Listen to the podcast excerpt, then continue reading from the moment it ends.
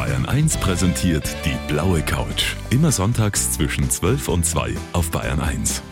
Immer gut informiert. Sein Leben spielt sich ja ab zwischen Sport und Mord. So hat er das selber mal ausgedrückt. Herzlich willkommen auf der blauen Couch. Ja, Rudi Zerne heute mein Gast. Ich freue mich sehr, dass Sie da sind. Danke für die Einladung, freue mich auch. Wie kann man das kurz beschreiben, Ihr Leben? Eigentlich so, erst Eiskunstläufer, dann Sportreporter und Redakteur und schließlich der bekannteste Verbrecherjäger, den wir so haben im Fernsehen. Mal ganz kurz, was ist denn das Liebste von diesen drei Dingen?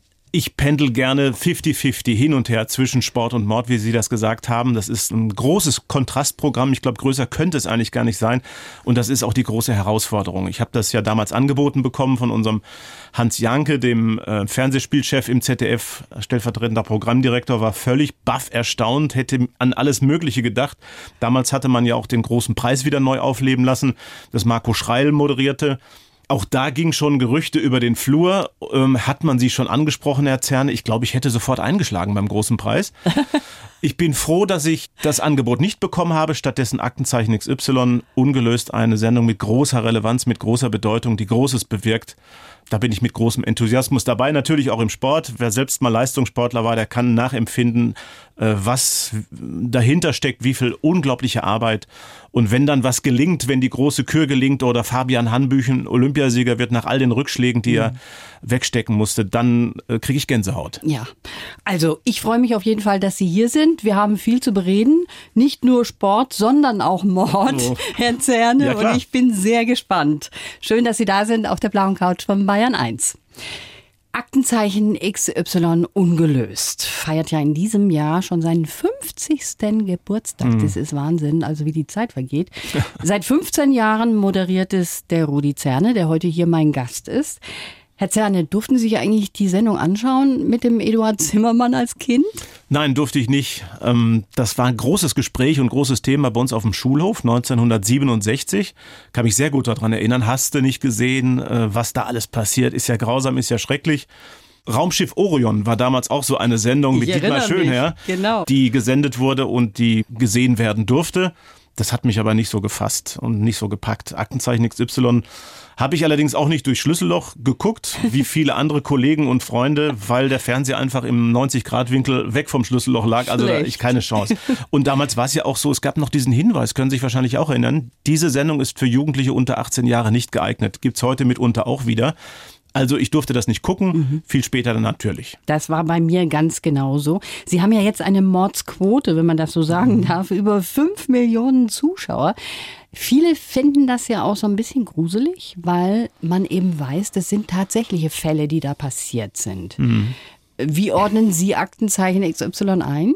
Ja, es ist einfach zu 100 Prozent authentisch. Und das ist das, was die Zuschauer halt auch packt. Sie sind dran und ich weiß nicht, wie es ihnen geht. Jedes Mal schaue ich auf ein Fahndungsfoto oder schaue auf ein Phantombild und denke mir, könnte es sein, dass ich diese Person schon mal gesehen habe? Und das ist auch das, wo die Menschen ja im Prinzip mithelfen können. Das ist die, die Philosophie von Aktenzeichen. Also wenn die herkömmlichen Ermittlungsmethoden ausgeschöpft sind der Polizei, wenn sie nicht mehr weiterkommt, dann kommt die große Öffentlichkeit. Und da sind wir mit Aktenzeichen der erste Ansprechpartner. Wir stellen schlagartig von Flensburg bis Garmisch-Partenkirchen die Öffentlichkeit her und auch über die Grenzen Deutschlands hinaus. Seit 2002 machen Sie das. Und so eine Sendung, die macht ja auch was mit einem selber. Ja, Sie haben es gerade schon gesagt, man schaut dann auf Fahndungsfotos, denkt sich, Mensch, kenne ich den eigentlich? Wie hat Sie das verändert, jetzt mit Mord und Totschlag umzugehen? Eigentlich gar nicht. Ich bin in meiner Vorsicht, die mir gegeben ist, das ist mein Naturell, eigentlich bestätigt worden. Also brenzlige Situationen zu antizipieren, vorauszuschauen. Ich komme aus dem Ruhrgebiet. Da passieren manche Dinge, naja, wie heute überall, leider auf der Straße auch manche schreckliche Dinge. Aber äh, nicht den starken Mann zu markieren, weil im Zweifelsfall haben die anderen dann doch die besseren Argumente und liegen dann vorne. Und im Prinzip dem Streit aus dem Wege zu gehen, brenzlige Situationen auszulassen, das hat mich bestätigt bei all dem, was ich da erlebe bei Aktenzeichen. Nichtsdestotrotz, wir haben ja jetzt am kommenden Mittwoch eine Sendung, eine Spezialsendung, da geht es um vermisste Personen, um vermisste Kinder. dann die Angehörigen im Studio zu haben, mit ihnen zu reden, äh, der letzte Hoffnungsschimmer zu sein, das ist schon sehr intensiv. Mhm, das kann ich mir sehr gut vorstellen. Darüber wollen wir auch gleich sprechen. Aber kurz nachdem Sie gesagt haben, mhm. Sie sind, äh, gehen dem Streit gerne aus dem Weg, aber Sie sind, glaube ich, ohnehin kein Streithansel, nee, oder? Natürlich nicht. Nee. Also das, das fällt mir leicht. Das fällt Ihnen leicht. Wollen wir mal schauen, was Ihnen noch alles so leicht oder schwer fällt. Wir wollen nämlich auch so ein bisschen auf Verbrecherjagd gehen. Ich werde Ihnen gleich nach der nächsten Musik mal einen Fall, einen ganz kniffligen Bayern 1 Fall vorlegen. Da bin ich mal gespannt, was ich Sie auch. alles gelernt haben in den letzten Jahren, Herr Zerne. Also ich freue mich sehr, dass Sie hier auf der blauen Couch sitzen. Tja, jetzt wird's ernst. Sie haben schon den Stift gezückt. Ich sehe das.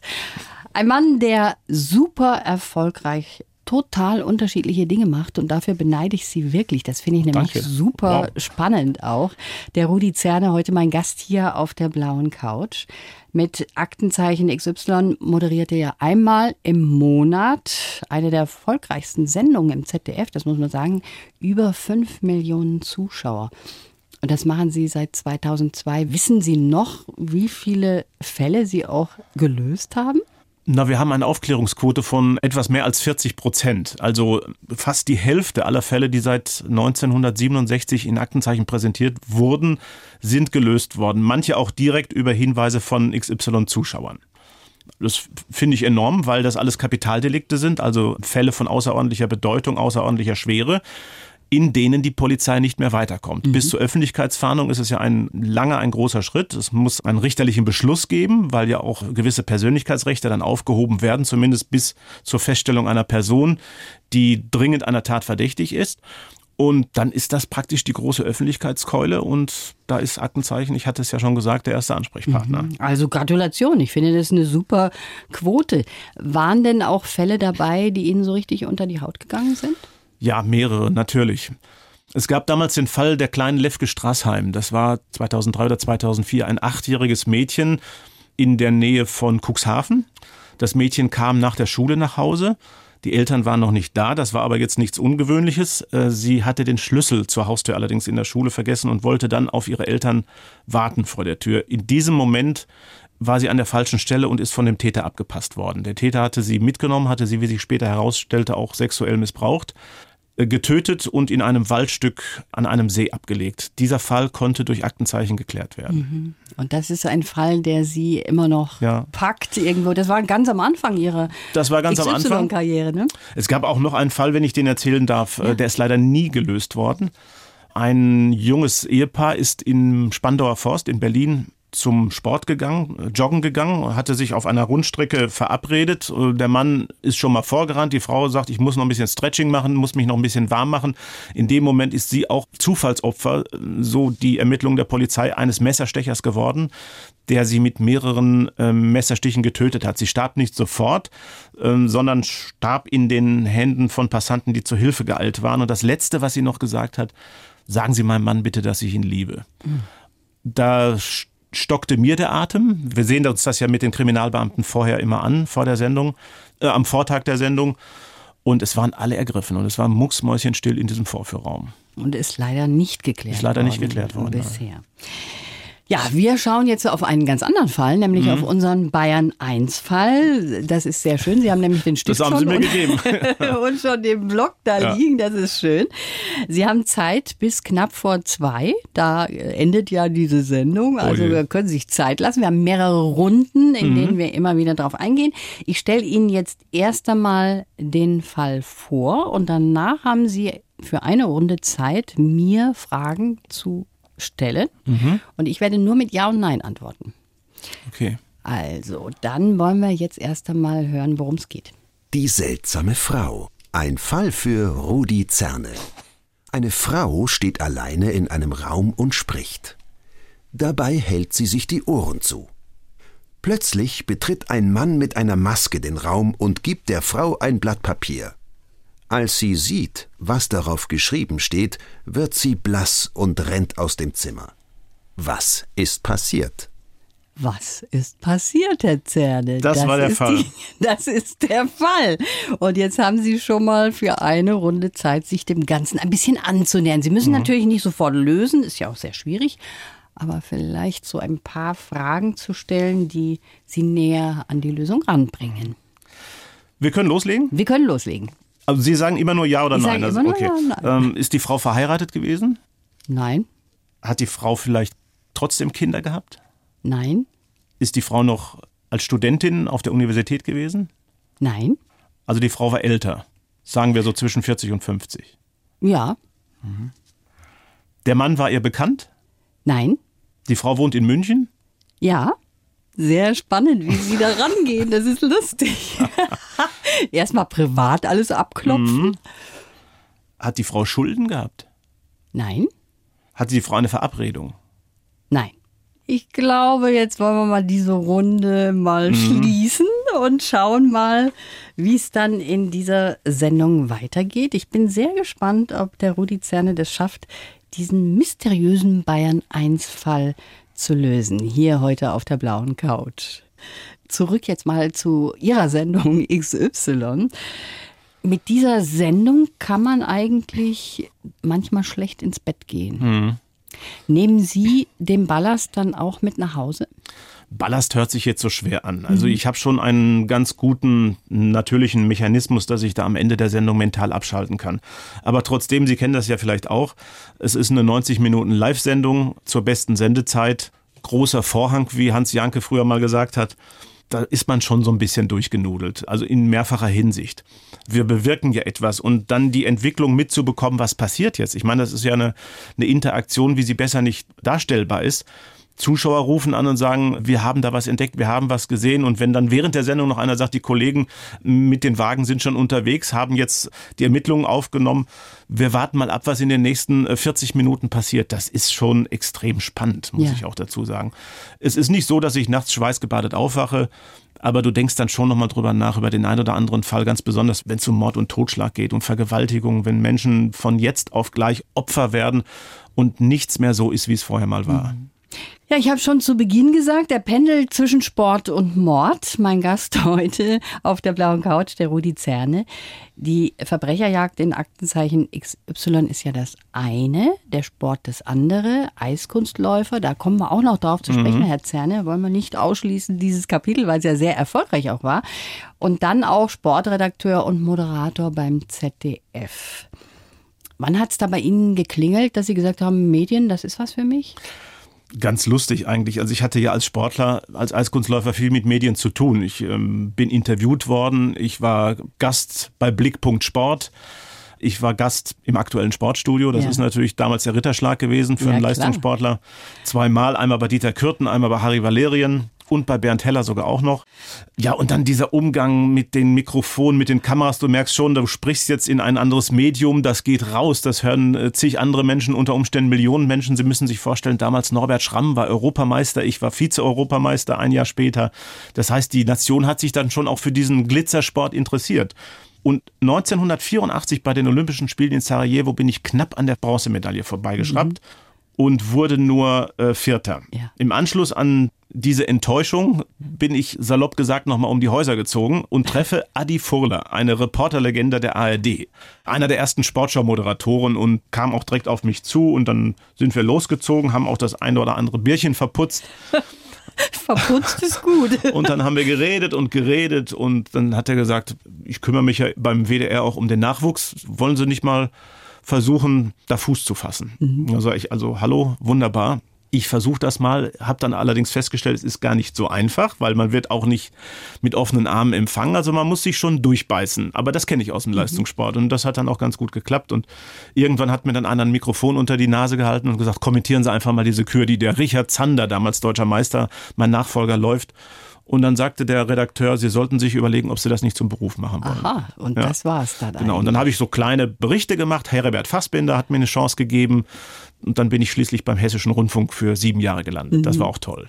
Und Sie moderieren ja auch große Sportereignisse, unter anderem auch das Ereignis im Sport schlechthin, Sportler des Jahres. Das machen Sie zusammen auch mit der Katrin Müller-Hohenstein, die ja das aktuelle Sportstudio moderiert. Und da hat man so das Gefühl, die Chemie, die stimmt zwischen Ihnen. Ist das Total. richtig? Ja, total. Also Katrin ist eine großartige Kollegin. Pflegeleicht. Das heißt, Pflegeleicht. also jetzt heißt jetzt, das Pflegeleicht hört sich so an, als ob ich derjenige bin, der da den Taktstock schwingt. Das ist überhaupt nicht der Fall. Wir verstehen uns blind. Es äh, läuft wunderbar und Sie kennen das ja auch. Äh, Wenn der eine mal ins Stocken gerät, dann macht der andere einfach weiter. Also ich moderiere gerne in einem Duo und mit Katrin ganz besonders. Ja, dann Ja. wollen wir doch mal hören, wie die Gegenseite Oh, oh. das so sieht.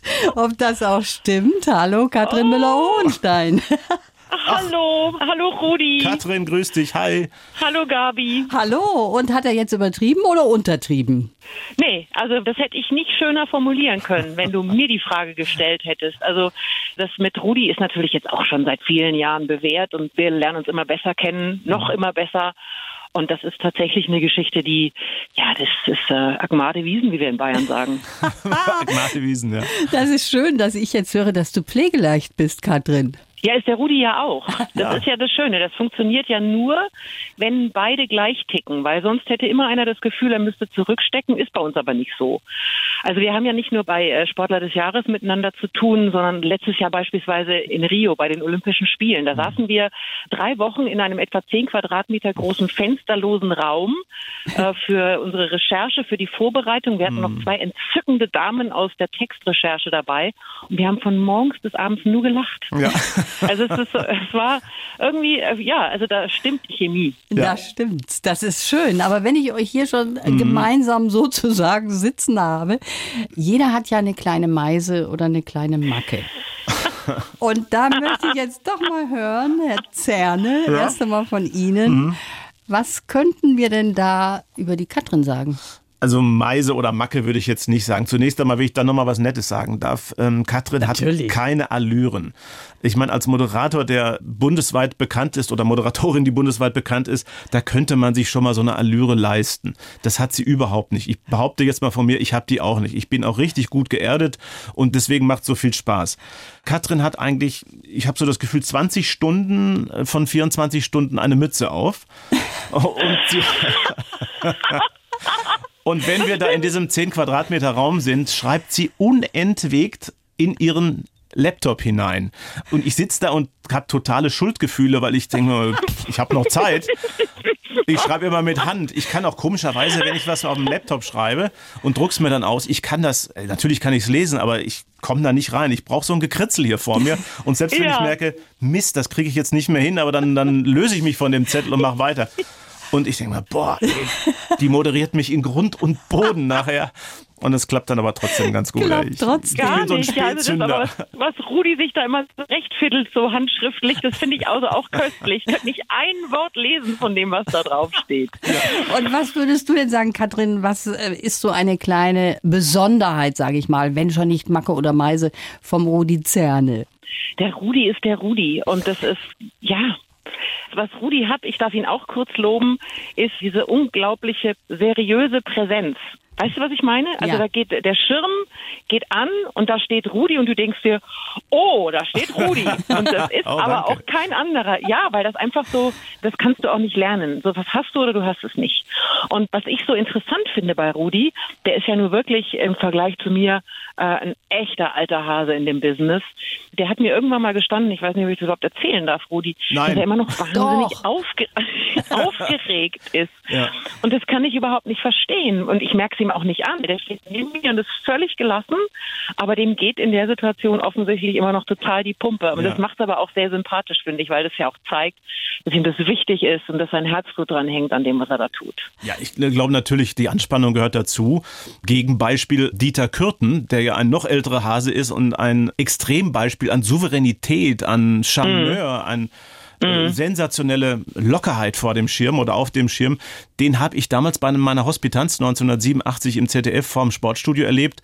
Also ich, äh, ich will jetzt, das kann man gar nicht sagen vom Publikum, aber wenn du den im falschen Moment angesprochen hast, dann ist der Fuchs teufelswild geworden und er hat dich zur Seite gedrückt, weil er sich irrsinnig auf seine Sendung konzentriert hat und natürlich auch, das ist ja wie beim Eiskunstlaufen, du willst jeden Sprung mit Eleganz und Bravour äh, präsentieren, da sitzen 5000 oder 10.000 Leute in der Westfalenhalle und wenn du dann auf die Fresse fliegst, das ist wie Hose Ja. runterlassen, das ist Ja, extrem klar. peinlich. Das ist Ja. richtig. Aber du darfst mich zum Beispiel fünf Minuten vorher auch nicht mehr ansprechen. Also da ticken wir aber ähnlich. Also wir Ja. gucken uns dann an und dann ist alles okay. Und Also manch einer hat dafür kein Empfinden. Das ist für mich immer so schwer nachzuvollziehen, dass ich denke, hör mal, in fünf Minuten beginnt hier die Erkennungsmelodie und du willst jetzt mit mir über irgendeinen Schwank reden. Ich bin gleich im Fernsehen. Schön gesagt. Also ich kann nur eins sagen, Oder? ich finde es super toll, euch beide gemeinsam zu erleben. Man sieht sofort, dass das klappt, dass eben da die Chemie auch stimmt. Und ich hoffe, dass das noch öfters so der Fall ist. Katrin, vielen Dank, dass du dabei warst. Aber sehr gerne. Danke, Katrin. Eine schöne Sendung noch Danke. euch. Danke. Ciao, Rudi. Servus. Ciao, Gabi. Ciao. Servus. Tschüss. Ja, bei uns geht's gleich weiter mit uns beiden. Mal sehen, was wir noch auf der Pfanne haben für Ja. den Rudi Zerne. Es wird spannend. Auf der Festplatte. Ja. Ja, wir wissen alle, dass der Rudi Zerne, der heute hier mein Gast ist auf der blauen Couch, einmal im Monat auf Verbrecherjagd geht mit Aktenzeichen XY im ZDF. Aber viele wissen nicht, dass sie selber auch schon mal im Visier von Ermittlern gestanden haben. Da ging es eigentlich um einen RAF-Terrorist, Christian Klar. Und da sind sie auch ins Fadennetz geraten. Und da ist die Polizei eigentlich gar nicht so zimperlich mit ihnen umgegangen, oder? Ja, zumindest, ich sag mal, sehr couragiert und konsequent. Das waren am 27. Dezember 1978. Tag ist mir natürlich genau in Erinnerung geblieben, weil ich mir am Tag zuvor, am zweiten Weihnachtstag, bei diesem traditionellen Weihnachtsschaulaufen in Garmisch-Partenkirchen durch einen Sturz beim dreifachen Achsel den linken Arm ausgekugelt hatte. Und äh, damit war die Saison mehr oder weniger gelaufen. Ich bin dann zum äh, Münchner Flughafen Riem damals gebracht worden, durfte nach Hause fliegen. Normalerweise wäre die Saison mit Training in Garmisch weitergegangen, aber damit war es dann nur erledigt.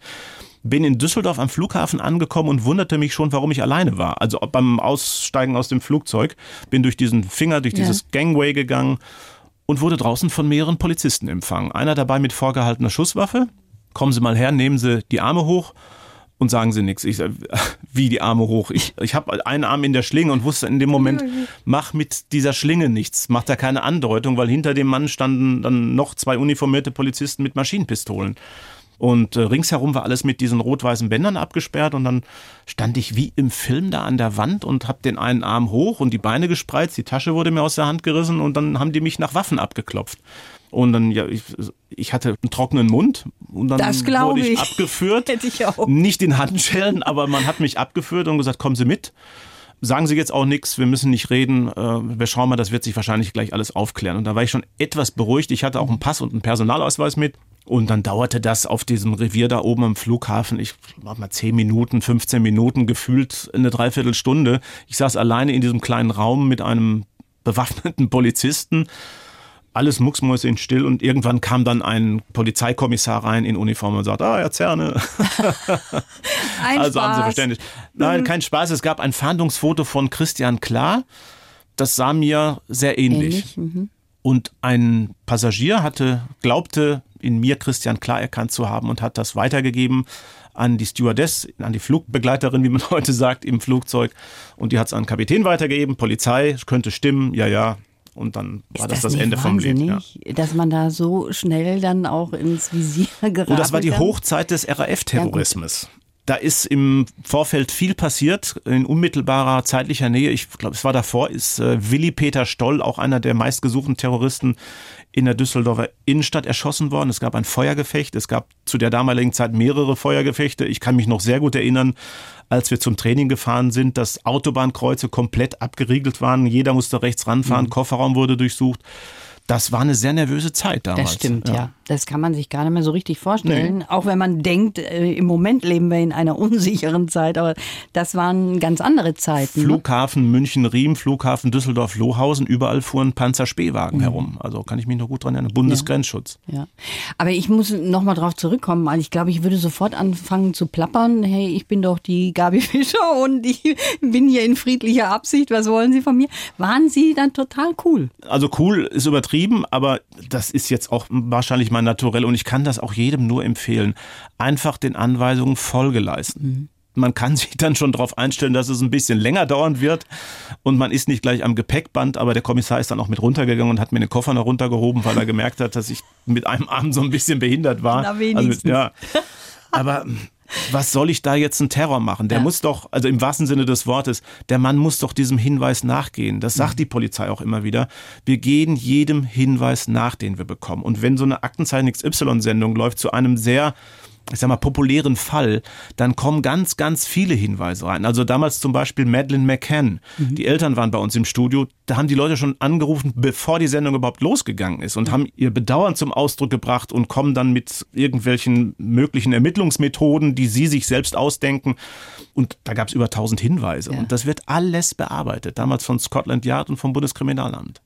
Trotzdem, da ticken, glaube ich, Frauen und Männer anders. Ich hätte da gleich losgeplappert, aber das wäre auch verkehrt gewesen. Wir kommen jetzt zur nächsten Runde, Herr Zerne, oh mit unserem Fall. Ich glaube, da kommen wir nicht weiter. Kommen wir nicht weiter? Wir hören wir uns das nochmal bitte an. Die seltsame Frau. Ein Fall für Rudi Zerne. Eine Frau steht alleine in einem Raum und spricht. Dabei hält sie sich die Ohren zu. Plötzlich betritt ein Mann mit einer Maske den Raum und gibt der Frau ein Blatt Papier. Als sie sieht, was darauf geschrieben steht, wird sie blass und rennt aus dem Zimmer. Was ist passiert? So, und Sie haben jetzt wieder. Ich vermute einfach mal, dass der Mann sagen wollte, dass sie viel zu laut spricht, weil sie sich die Ohren zuhält und dann hat er ihr mit diesem Zettel einen Schreck eingejagt. Ist das so? Nein. Verdammt. Aber schon mal eine ganz gute Theorie. Ich würde das äh. weiter. Ich darf ja nicht sagen. Gott, äh. Ich darf ja nur Ja oder Nein Nur Ja oder Nein sagen. Mhm. Genau. Mhm. Kannten die beiden sich? Nein. Sie war alleine in diesem Raum. Ja. Mhm. Er ist dazugekommen. War der Mann länger als eine Minute vorher im Raum, als sie gesprochen hat? Nein. Hat er sie zufällig getroffen oder hat er sie gezielt angesprochen? Oder das ist beziehungsweise. Eine Frage. Kann ich Na, hat er sie zufällig getroffen? Nein.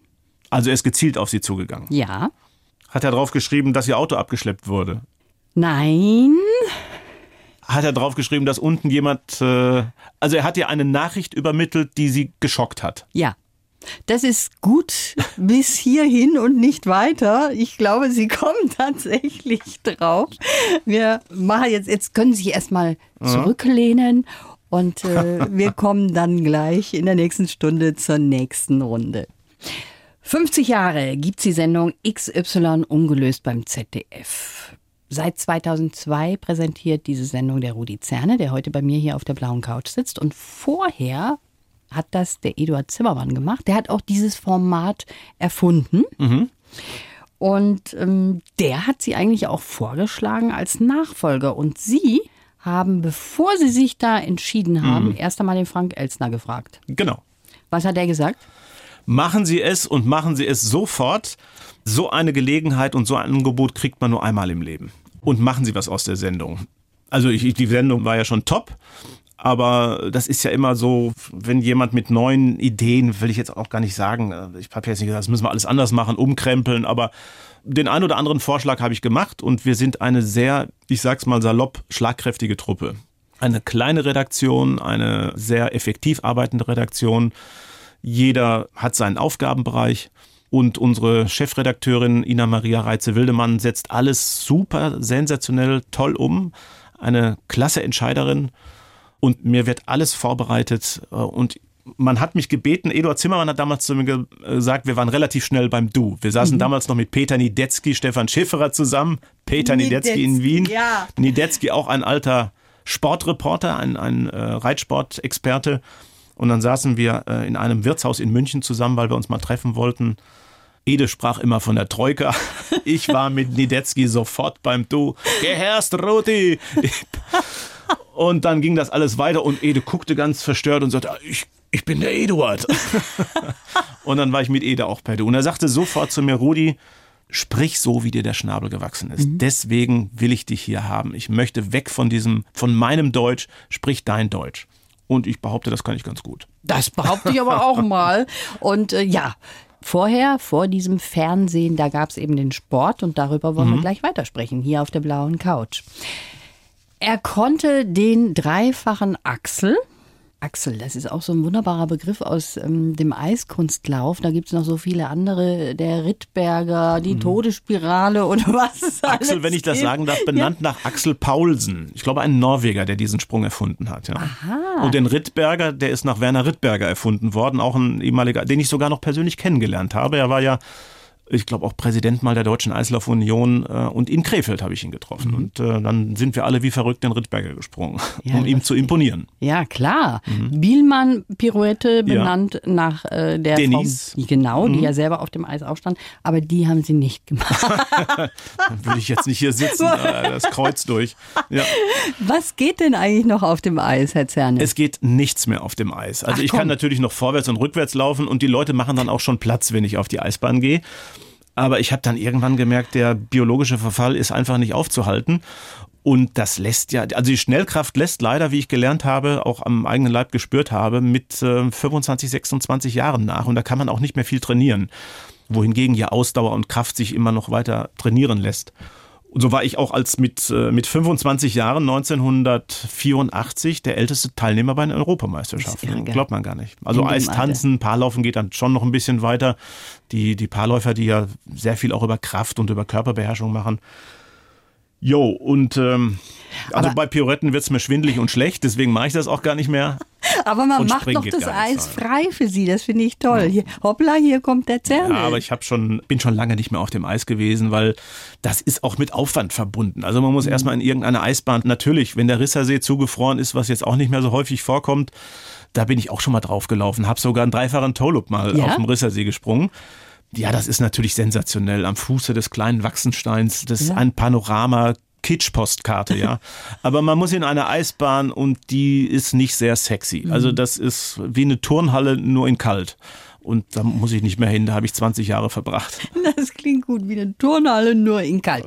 Eigentlich wollten Sie ja Zahnarzt werden. Ja. Und dann hat Ihr Papa, der ja selber auch Eiskunstläufer war, Mhm. Sie quasi aufs Eis geschoben. Mit fünf ging's los, Ja, oder? gut. Ja, ich meine, das ist jetzt ein, eine große Zeitspanne. Also Ja. mit fünf wollte ich noch nicht Zahnarzt werden, sondern da will man was anderes werden. Wahrscheinlich, weiß ich nicht, Cowboy oder Lokomotivführer. Ich bin Jahrgang 58, Mhm. mein Vater war Jahrgang 20. Das Hierarchiegefälle in der Familie war ziemlich steil. Das heißt, was der Vater gesagt hat, wurde auch gemacht. Ich hätte natürlich im Ruhrgebiet liebend gerne Fußball gespielt, was Mhm. wir alle in der Pause oder nach der Schule gemacht haben. Sie sind aus Wanne Eickel. Was wäre Ihr Club gewesen? Nach Schalke 04. Schalke. Wie kann ich denn nur fragen an dieser Ja, wir sind, äh, die Dortmunder sagen ja immer sehr despektierlich, nicht Schalke, sondern Herne 3. Weil Wanne Eickel zu Herne 2 während dieser Gebietsreform äh, eingemeindet wurde. Verstehe. Und Wanne Eikler sind heute immer noch totunglücklich. Äh, wo waren wir stehen geblieben? Wir Nicht waren Schalke? stehen, Sie wollten eigentlich Fußballer werden, natürlich? Fußball, Tennis war damals schwer im Kommen. Aber der Vater hat gesagt, der ja selbst Eiskunstläufer war, ein guter Eiskunstläufer vor dem Krieg gelaufen ist, aber dann durch eine Kriegsverletzung ihm ist beim Russlandfeldzug ein Bein abgeschossen worden, also es ist, musste amputiert werden. Und dadurch war die Karriere mit 22 Jahren zu Ende, bevor sie begonnen hatte. Ja, und dann hat er das in mir fortgesetzt. Mit straffer Hand, konsequent, sehr streng. sehr streng, ja. Und ähm, ja, ich wollte natürlich den Wünschen meines Vaters auch irgendwie gerecht werden. Ich wollte ihn nicht enttäuschen. Ja. Sie haben ja dann auch vier Jahre lang mitgemacht bei Holiday on Ja, Ice. das Das ist so eine Glitzer- und Oh. Glamour-Welt. Und wenn Sie so vor mir sitzen, dann äh, finde ich, dass Sie da gar nicht reinpassen, Ja. Äh, täuschen sich nicht. Nein. Nein, das war auch wunderbar. Also wie gesagt, vier Jahre. Ich war auch in der Münchner Olympiahalle, zweimal bei einem Gastspiel. Und relativ flott haben die Manager von Holiday on Ice gesagt, Rudi, elegant, Smoking, das kriegen wir irgendwie hin, das passt. Und im zweiten Jahr ist es dann passiert, dass ich mal ausgefallen bin wegen einer Verletzung und konnte in Münster nicht auftreten. Und da hat mich damals der Präsident Ski Goodhart, ein Amerikaner, gebeten, sagt, oh, in Münster ist schon Denise Bielmann ausgefallen, Toller Cranston ist ausgefallen, Robin Cousins ist ausgefallen. Die denken, unser Star hat keinen Bock. Kannst du irgendwas sagen? Geh doch da vors Publikum und sag irgendwas. Und dann hat mir ein anderer Manager, ein Amerikaner, der vom Madison Square Garden zu Holiday on Ice gekommen war, so einen Zettel aufgeschrieben in Englisch. Er so, hey, lass mich mal. Ich gehe mal raus und erzähl den Menschen was. Und äh, dann gab es erst Pfiffe. Also tut mir leid, ich kann heute nicht laufen und Buh und Pfiffe. Und, und ein paar Menschen sind auch rausgegangen und haben, wollten ihr Geld zurückhaben, haben sie auch bekommen. Und dann sagte der Präsident, du, das klang sehr sympathisch. Also mhm. äh, lass uns doch mal versuchen, da was rauszuentwickeln. Und hat dann gesagt, in unserer nächsten Tournee könnte ich mir vorstellen, könntest du als Moderator, als Confrancier durch die Show führen. Und dann bin ich da in der Westfalenhalle, in der Halle Münsterland, in ja. der München Olympiahalle gewesen. Es war natürlich mit Mehraufwand verbunden. Das heißt, ich hatte wirklich zweieinhalb Stunden meine Schlittschuhe an und dann können sie die Füße anschließend entsorgen. Ja, weil, das, das so? weil die halt sehr festgeschnallt mhm. sind auch. Man kann dann zwischendurch die Schuhe mal ein bisschen aufmachen, aber die müssen ja auch fest sein, mhm. weil man bei den Sprüngen auch einen vernünftigen Halt haben muss. Ja, und das war dann der Beginn der Mikrofonarbeit. Ja, und wunderbar, dass Sie das weitergemacht haben. Die Kathi Witt hat hier mal gesessen auf der blauen Couch und hat gesagt, sie hat noch Kostüme. Mhm die sie getragen hat auf dem Eis. Wie ist das bei Männern so? Haben die auch noch Kostüme aus der Zeit? Zerschnitten, verbrannt, nein, alles nein. entsorgt. Also ich habe das nicht mehr. Das ich habe nichts anderes erwartet, das, Herr Zerne. Also olle Kamellen. Also ich müsste suchen, um meine Medaillen von der Europameisterschaft zu finden. Na, das wirklich? ist ja, ja. Oh. Ich habe jetzt auch keine Vitrine und keinen Schrank und so. Es ist jetzt auch überschaubar. Da sind ein paar Goldmedaillen von deutschen Meisterschaften drin. Und ich glaube, ich habe sogar bei den Olympischen Spielen, nee, da war ich Dritter nach den Pflichtfiguren, aber es gab fürs Pflichtlaufen leider keine Medaille. Ja, und dann von den Europameisterschaften Pflicht, Kurzprogramm und Kür und so. Und dann war es das auch, ein paar Urkunden. Aber da jetzt so Wie Sie das so sagen, Mensch, ich wäre froh, wenn ich ein paar Medaillen hätte. Nee, nee.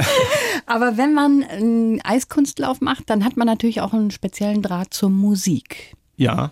Sind Sie ein Mensch, der gerne Musik hört, der auch gerne sich so ein bisschen reinfallen lässt in eine Stimmung mit, durch Musik? Natürlich, ich ertappe mich immer wieder dabei, wie ich mit diesem Shazam, diesem App, äh, wenn irgendwas Gutes im Radio läuft, dann hole ich sofort äh, das Smartphone raus und lasse das erkennen, weil ich diese Titel nicht behalten kann und lade sie mir dann runter. Und eine schöne Musik beim Autofahren, zu Hause mal sich einfach, ich ertappe mich immer öfter dabei, dass ich einfach sage, du, ich komme wieder mit der Fernbedienung nicht klar, schmeiß eine Musik rein oder mach das Internetradio an, das ist wunderbar, man kann Radiosender auf der ganzen Welt hören. Ja. Ich höre viel Bayern 1 unterwegs, gut, wenn ich das gut. ist jetzt nicht nur so dahergeplappert, weil ich hier sitze, sondern wohne ja auch in der Nähe von Aschaffenburg, also da haben wir einen sehr guten Empfang. Als Kind, da hat er Bonanza angeschaut. Das war für ihn auch schon so ein kleiner Krimi. Und wir haben ja. eben schon über Orion gesprochen, aber den Edith Zimmermann, den durfte er sich natürlich nicht anschauen. Der Sportler, Sportmoderator und Verbrecherjäger in Aktenzeichen XY im ZDF, Rudi Zerne. Herr Zerne, wenn man einmal im Monat zu sehen ist als jemand, der versucht, Fälle lösen zu lassen mit der Öffentlichkeit. Mhm. Dann gerät man vielleicht auch selber mal in den Fokus. Haben Sie selber schon mal das gehabt, dass Sie bedroht wurden beispielsweise? Mhm, überhaupt nicht. Das ist in 15 Jahren nicht einmal passiert. Ich habe mir auch Gedanken anfänglich darüber mhm. gemacht, natürlich. Aber schauen Sie, was soll ein Polizist sagen, der tagtäglich mit Aggressionen umgehen muss, der beigebracht bekommt und gelehrt bekommt, zu deeskalieren. Mit äh, warmen Worten, was häufig nicht gelingt. Äh, wir wissen alle, dass die Gewaltbereitschaft gestiegen ist. Es passieren viele schlimme Dinge. Der Respekt vor der Polizei ist gesunken. Das finde ich ganz entsetzlich, diese Entwicklung.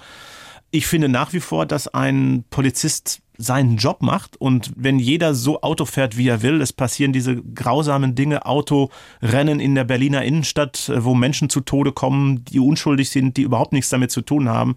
Dem muss man einfach einen Riegel vorsetzen. Und wenn all diese Menschen, die äh, täglich diesen Aggressionen ausgesetzt sind, dann auch noch von jemandem wie mir mhm gezeigt bekommen, oh, da lasse ich mal lieber die Finger davon. Also das sind ja Menschen, die beispielsweise auch äh, als verdeckte Ermittler arbeiten, die in der Rauschgiftszene arbeiten.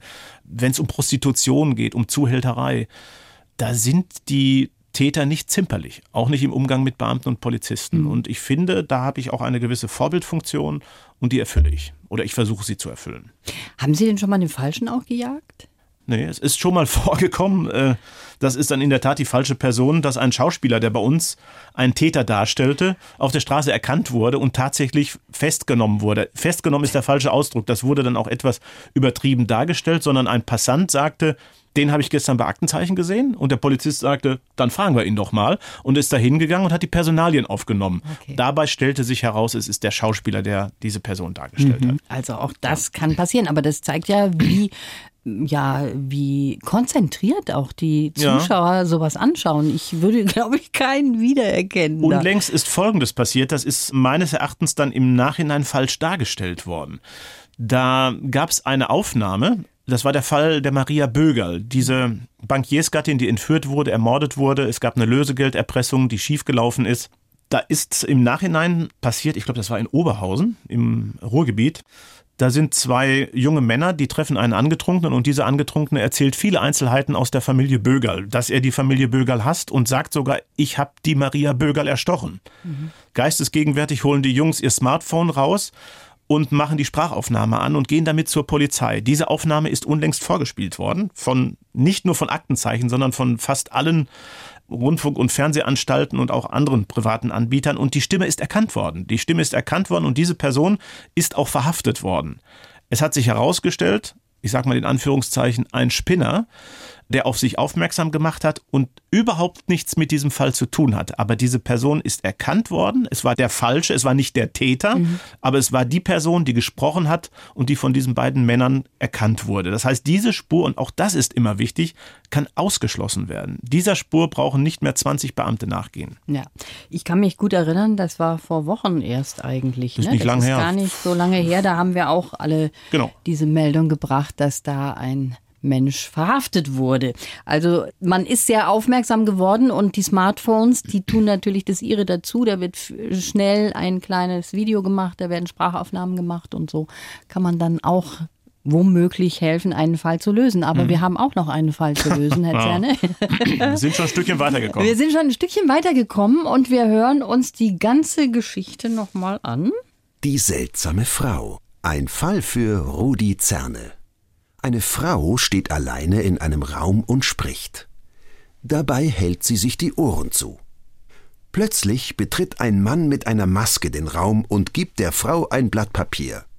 Als sie sieht, was darauf geschrieben steht, wird sie blass und rennt aus dem Zimmer. Was ist passiert? Also wir haben festgehalten, der Mann hat etwas geschrieben, was die Frau geschockt hat. War das etwas, was sich außerhalb des Raumes abgespielt hat? Ja, Geht es da um eine Person? nein, Geht es um ein Auto? nein, Geht es um ein Fahrzeug schlechthin, also Motorrad, Fahrrad? nein. Ich muss noch mal kurz nachdenken, wenn Sie sagen, ist das in dem Raum? Hm, hm, hm. Da müsste ich ja und nein sagen. Okay. Ist die Frau bekleidet? Ja. Dann ist es auch nicht. Auf welcher Fährte sind Sie jetzt? Das Ah, möchte ich ja. Vielleicht hat sie ja etwas, ähm, hat sie was Verfängliches gesagt? Redet sie Blödsinn? Nein. Ich frage mich, warum die sich die Ohren zuhält. Fragen Sie sich auch. Die Frau hält sich die Ohren zu. Hat sie Schmerzen? Nein und ja. Also wenn man sich die Ohren zuhält, also ich, ich darf Ja, natürlich nein, nein, nichts sagen, da drüben nichts sitzt die Jury und guckt mich ganz streng an, also ich darf sie nicht auf irgendeinen. Ich komm, ich müsste einen Kollegen einsetzen. Ich komme nicht weiter. Brauchen wir einen Frau- Joker hier an dieser Stelle? Ja. Gibt sowas? Also nee, ich würde einfach sagen, Sie grübeln jetzt noch Mhm. ein bisschen und schauen wir mal, wie weit wir kommen mit diesem Bayern 1 Fall und dem Rudi Zerne. Ja, mein Gast und ich, wir haben was gemeinsam, Herr Zerne. Rudi Aha. Zerne, mein Gast heute hier, ja. Nicht den Eiskunstlauf, also doppelte Rittberger oder dreifachen Achsel, Mhm. äh, würde ich jetzt nicht schaffen. Verbrecherjagd ja nur zum Anschauen. Aber es gibt was anderes, nämlich die Currywurst. ah, ist ja herrlich. Sie Ja, Currywurst essen geht immer. gerne, ja, oder? Ja, Currywurst geht immer, aber ich glaube, das ist sogar richtig in Mode gekommen mittlerweile. Aber bei uns im Ruhrgebiet war das natürlich, äh, ja, jetzt vielleicht nicht zum Frühstück, aber so mal zwischendurch eine Currywurst, möglichst scharf, dann schmeckt auch das Bier hinterher nochmal besser. Herrlich. Ja, Mag ich sehr herrlich. gern. Aber das ist doch unglaublich. Also ich bin im Ruhrgebiet auch groß geworden und Ah. jetzt kommen die Berliner daher und sagen, sie haben die erfunden. Ja, den Streit gibt's ja seit ewigen Zeiten. Also bei uns hieß das früher, kann ich mich sehr gut dran erinnern, eine türkische. Da ist man in die Imbissstube nebenan gegangen, von einem türkischen Mitbürger betrieben und die war dann auch extrem scharf. Also das muss man schon sagen. Die hat dann die Schuhe ausgezogen. Da gab es noch keine Döner dann. Ja, genau. Das war dann die türkische. Können Sie selber kochen? Ja, ich versuche mich hin und wieder, immer wieder mal. Ich mag ganz besonders gerne Schmorgerichte. Weil, also ich sag mal, ein Steak in die Pfanne hauen oder ein Schnitzel, das ist ja jetzt nicht die größte Herausforderung, aber mit den entsprechenden Zutaten, mit der entsprechenden Vorbereitung. Und meine Frau und ich, wir verbringen dann manchmal den ganzen Tag äh, mit Einkaufen, Vorbereiten, Kochen, eine schöne Flasche Wein rechtzeitig aufmachen. Das finde ich ganz toll. Kann man sehr gut entspannen und genießen. Das kann man. Currywurst geht ein bisschen schneller. Das geht flott, aber ja. schmeckt auch manchmal nicht schlecht. Wo ist mein Kind? So heißt die Spezialausgabe von Aktenzeichen XY ungelöst am 31. Mai. Das heißt, am kommenden Mittwoch ist diese Sendung. Kinder, die einfach verschwinden. Das ist so quasi das Schlimmste, was man sich als Eltern vorstellen kann. Sie selber haben eine Tochter, mittlerweile auch schon erwachsen, aber trotzdem, da kann man sich natürlich besonders gut da auch reinversetzen. Berührt Sie so eine Sendung ganz besonders? Selber? Ja, natürlich, natürlich. Also in den, ich sag mal, regulären Ausgaben von Aktenzeichen XY ist der Ermittler bei uns, der zuständige Sachbearbeiter, also der Kommissar, stellt den Fall vor. Wir stellen ihn vor, den wir ja filmisch umgesetzt haben, sprechen anschließend über die Einzelheiten, er stellt die Fragen und auf was es ihm ankommt. Da ist der Kommissar bei uns im Studio. Aber wenn Sie dann natürlich eine Sendung haben, in der Angehörige im Studio sind und man merkt, wie diese Menschen nicht jeder gleich körperlich leiden. Also das war ganz besonders zu spüren damals bei den Eltern von Madeleine McCann. Ich fand, er hat das sehr, sehr gefasst und sehr selbstbewusst rüber, nicht rübergebracht, sondern ähm, gelitten. Bei ihr hatte ich das Gefühl, sie leidet körperlich unglaublich. Und manche Menschen verändern sich ja auch. Also wenn eine Frau zu dir sagt, ich schlafe nachts nicht länger als zwei Stunden, weil ich immer wieder aufwache und immer wieder das Bild meiner Tochter vor Augen habe und, und immer wieder werde ich aus dem Traum herausgerissen, dass doch alles wieder schön wird oder so ist, wie es früher mal war. Das ist natürlich ganz entsetzlich. Also, und wenn dann auch jemand zu Ihnen sagt, wissen Sie, wir machen jetzt noch diesen einen Versuch hier bei Aktenzeichen XY und wenn dann nichts passiert und wir kommen nicht weiter, dann lassen wir es auch. Wir können nicht mehr. Wir sind am Ende unserer Kräfte. Oder wenn jemand sagt, wenn wenigstens eine Nachricht kommt, dass unser Kind tot ist, Ja, dann hätten wir ein Gewissheit. Grab, an dem wir trauern könnten und hätten endlich Gewissheit.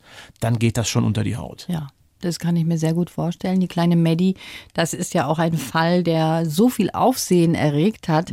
Aber Sie sind auch mit der anderen Seite zusammengekommen, mit Natascha Kampusch zum Beispiel. Sie haben mal gesagt, dass die Sie sehr ja, beeindruckt hat. Natascha Kampusch war sehr belesen, sehr gebildet. Das hatte mich sehr gewundert. Ich meine, sie hat ja jahrelang in diesem Verlies verbracht, aber hat sich offensichtlich viel mit Büchern beschäftigt, hat sehr, sehr viel gelesen, kannte einiges. Ich habe sie in Wien besucht zu einem Vorgespräch. Wir sind zum Wiener Eislaufverein rausgegangen und hat mir gesagt, und da hinten haben die ganzen Größen des österreichischen Eiskunstlaufs trainiert. Also Emmerich Danzer, Wolfgang Schwarz, Regine Heitzer in den 60er Jahren, also in meiner Jugendzeit. Das fand ich sehr erstaunlich. Also Ist äh, Ähm, sehr erstaunlich gewesen. Ohnehin, wie sie sich ausgedrückt hat, Mhm. das klang so erwachsen eigentlich. Und ihr fehlt ja so eine lange Zeit, wo sie betreut worden Sehr ist. reflektiert vor allen Dingen auch. Und sie hat sich auch in den Jahren enorm weiterentwickelt. Also als sie bei uns im Studio war, das war ein sehr kurzes Gespräch, weil ich gemerkt habe, dass sie doch sehr gehemmt war auch. Kurz darauf haben wir uns nochmal bei Markus Lanz getroffen, nicht kurz darauf, sondern einige Jahre später. Und da hat sie schon, ist sie schon ganz anders mit den Medien umgegangen oder überhaupt im Gespräch. Man merkt ja auch, wenn Menschen in einem normalen Gespräch ohne Rotlicht, ohne Mikrofon, ohne Kamera eher gehemmt sind oder wenn Menschen drauf losreden. Und da hat sie eine enorme Entwicklung durchlaufen. Also man kann ihr nur alles Gute wünschen, dass sie jetzt vielleicht ein bisschen auch ihren Frieden alleine mit sich findet und nicht so im Fokus der Medien steht. Ich glaube, das ist auch Mhm. Das ist sehr wichtig. wichtig Ja, ja. äh, für ihre Entwicklung. Ich habe jetzt hier ein kleines Verhör noch vor mit Ihnen. Ja, jetzt wird ja aber Jetzt geht's aber. ordentlich- jetzt geht's aber los. Ich habe hier einen kleinen Fragebogen Mhm. und das wäre ganz toll, wenn Sie ganz kurz antworten darauf. Okay. Ja. Erste Frage: Ein perfekter Tag ist für mich. Morgens eine Fahrradrunde am Rhein zu drehen, schön Mittagessen und den Rest des Tags über sich ergehen lassen. Aha. Niemals verzichten könnte ich auf. Meine Frau. Angst habe ich vor. Ähm, Krankheit. In meinem Koffer habe ich immer.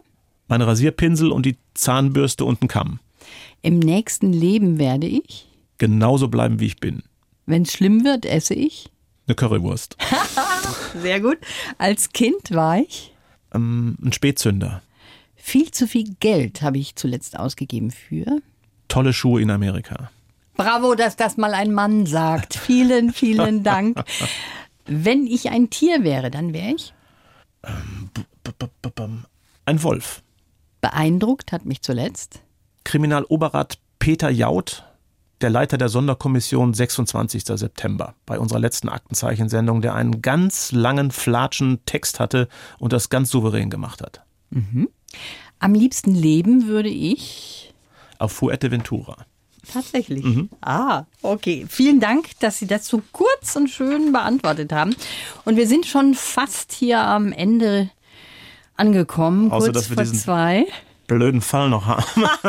Rudi Zerne auf der Mann. blauen Couch. Begeistert. Stell ich mich sehr blöd an? Nein, Ey. überhaupt nicht. Er ist begeistert von unserem Bayern 1 Fall hier. Mhm. Tja, jetzt glaube ich, gehen wir so in die letzte Runde. Wie weit sind wir denn gekommen mit unserem Fall? Ich weiß immer noch nicht, warum sich diese Frau die Ohren zuhält. Ich weiß nur, dass sie von diesem Mann, der reinkommt in diesen Raum, ein Papier überreicht bekommt, auf dem etwas steht. Ja. Dann rennt sie, wird sie blass und rennt raus aus diesem Raum. Also es muss auf diesem Papier etwas stehen, was ihr Sorgen bereitet, was sie geschockt hat. Das ist zum Beispiel schon mal sehr richtig, was Sie jetzt sagen. Aber ich glaube, Sie müssen auch noch mal ein kleines Augenmerk auf den Mann richten. Wir hören uns ein letztes Mal diesen Fall an. Die seltsame Frau. Ein Fall für Rudi Zerne. Eine Frau steht alleine in einem Raum und spricht. Dabei hält sie sich die Ohren zu. Plötzlich betritt ein Mann mit einer Maske den Raum und gibt der Frau ein Blatt Papier. Als sie sieht, was darauf geschrieben steht, wird sie blass und rennt aus dem Zimmer. Was ist passiert? Okay, jetzt komme ich erstmal auf die Maske. Ne? Ja, jetzt, genau, ne? die Maske. Warum trägt der Mann? Der Mann trägt eine Maske. Was kann denn da dahinter Was stecken? kann denn da dahinter stecken? Wer trägt eine Maske? Eine Maske trägt normalerweise jemand, der was Böses im Führt der Mann was Böses im Schilde? Nein, gute Frage. Nein. Hat der Mann Narben im Gesicht? Also, Nein. Trägt, mhm. trägt der häufig eine Maske? Ähm, ich würde jetzt einen kleinen Hinweis geben. Beruflich bedingt ja.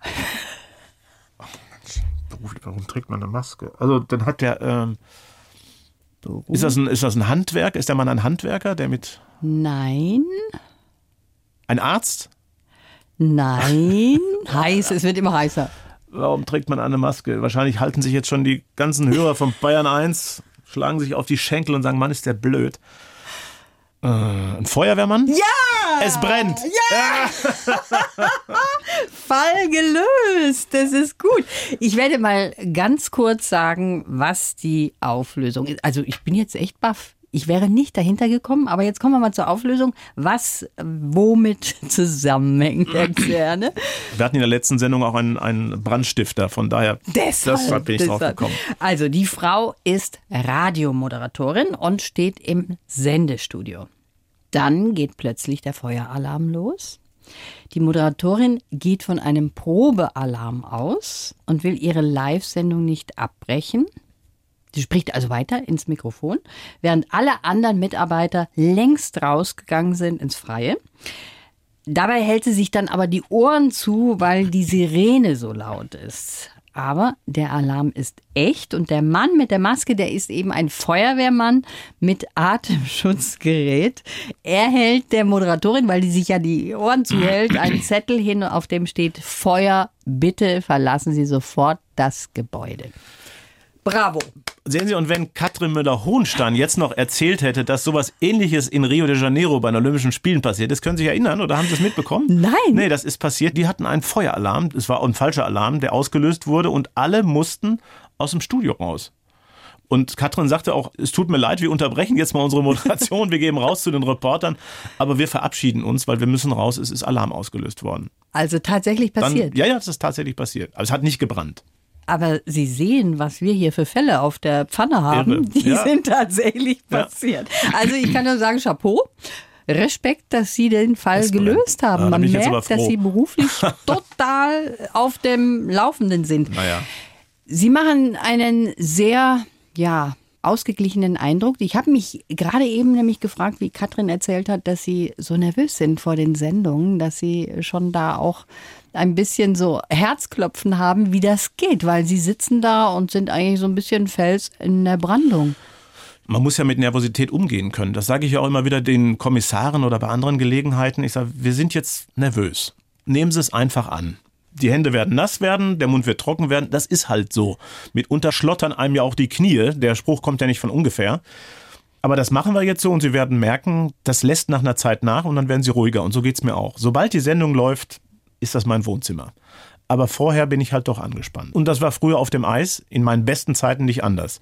In dem Moment, wo ich einmal ins Knie gegangen bin und mich abgedrückt habe und gemerkt habe, hui, greift mhm. gut, ich bin gut drauf, ist in Ordnung. Nichtsdestotrotz, nichts ist zu vergleichen mit der Anspannung vor einer Kür. Für mich persönlich. Ja.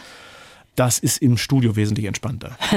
Ich hoffe, es war entspannt hier im Studio. Super, super. Sie haben bravourös einen Fall gelöst, Herr Zerne. Mhm. Also 1a kann ich da nur danke, sagen. Danke.